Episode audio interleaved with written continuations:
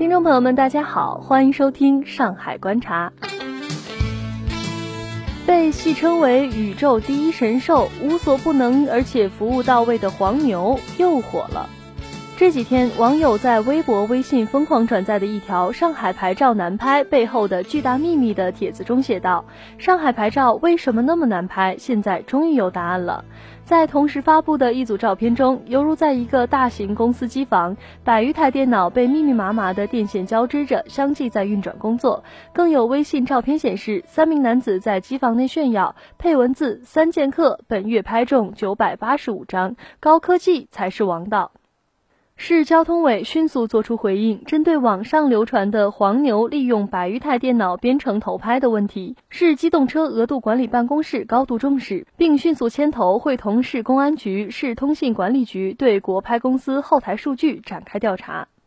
当然，帖子内容是否属实是首先要确认的问题。毕竟现在江湖上关于黄牛的传闻太多，网上动不动就是诸如“黄牛号称两万元代拍上海牌照，成功率百分之百”。沪牌中标男催生意经，兼职夫妇月入万余元等博人眼球的标题，可信度存疑。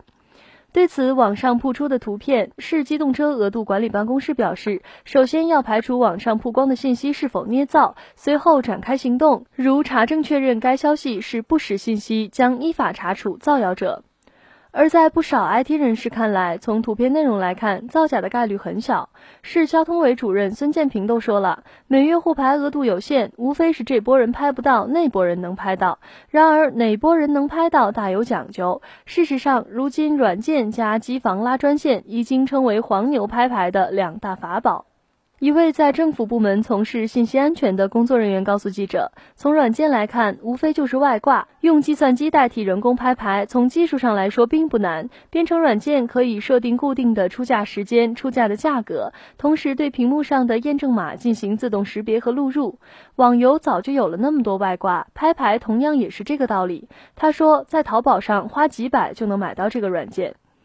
然而，比软件更重要的是硬件。这个硬件不是一般理解的带宽越大越好，而是与服务器机房的距离。据称，在黄牛圈子里，一般的小黄牛负责拉单收单，大黄牛则搞定机房工作人员，直接把自己的后台就近连上服务器后台。有传闻有黄牛在宝山拉专线，其距离相当于就在服务器的隔壁，因此好比大家一起抢跑道。当十五万个人同时向服务器上传数据包的时候，他们这看似微乎其微的空间就抢到先机。不过也有不少人不赞同这个观点，他们认为按照现在拍牌的激烈程度，市面上不可能有成功率百分之百的代拍，黄牛的宣传存在很多水分。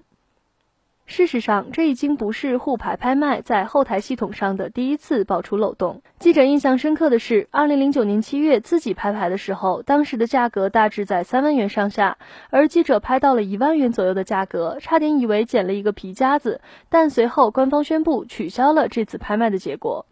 随后经过二十二个昼夜的侦查，警方侦破了这次七幺八私车牌照拍卖系统遭攻击案，犯罪嫌疑人周雄峰在安亭一民宅内落网。案发前，中专文化的周雄峰除了在一家公司担任网络管理员，还开设了一个网站，代理销售网络服务器防火墙和出租服务器。零九年五月中旬，周买了一辆轿车，想上沪牌，但又觉得价格有点贵。零九年七月初，周雄峰通过互联网找到了王永峰，让他帮忙非法控制一批电脑。周雄峰在网上下载了一个既有木马控制功能，又有拒绝服务攻击功能的软件后，生成了一个木马病毒软件客户端文件，通过 MSN 传给了王永峰。为了多抓一些肉鸡，王永峰把这个客户端程序伪装成热门电影的 BT 下载种子，上传到了 BT 下载网站，非法控制了五千余台上网的电脑。七月十八号十点五十五分，周雄峰操纵木马恶意软件的控制端，向被其非法控制的五千余台计算机发出了攻击上海国拍公司私车额度拍卖网站服务器的指令，致使该网站服务器遭到攻击而无法正常运行，私车额度拍卖活动被迫取消。一四年五月二十六号下午举行的单位非营业性客车额度拍卖，也曾受网络故障影响而被宣告无效。不过，该次单位车牌拍卖的参与者仅数千人。随后，上海举行的六月私车额度拍卖因网络系统故障被宣告无效。上海市政府新闻办发布消息称，此次故障是因为国拍优化升级系统，却对系统压力测试不充分，导致拍卖数据交互异常。在国家加大网络与信息安全的大背景下，黄牛最近炫机房及拍牌成果的动作，如果属实，可能会有玩大了的风险。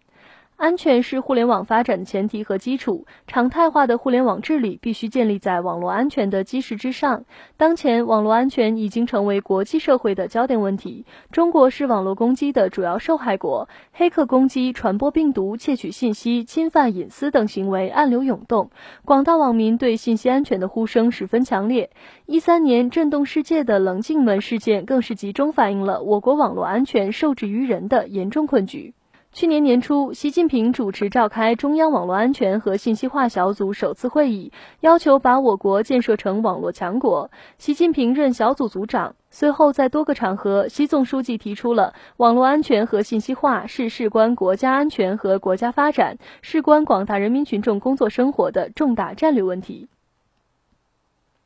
前文提到的周某、王某最后一批破坏计算机信息系统罪成立，两人分别被判处有期徒刑两年、一年两个月。不过，也有律师认为，代拍黄牛通过技术先行的手段，通过编程自主知识产权替人代拍，目前看来似乎不违法，需要相关部门有明确的法律规章约束，才能更进一步让市场规范化。但如果查实黄牛和机房工作人员确有互相勾结，结果就不一样了。因此，整体来看，我国网络信息安全立法仍存在立法理念落后、立法结构不合理、制度规范不完善、操作性不强等不足。业内人士曾多次呼吁，建议制定一部统一完备的《中华人民共和国网络信息安全法》，更好地保护国家网络与信息安全。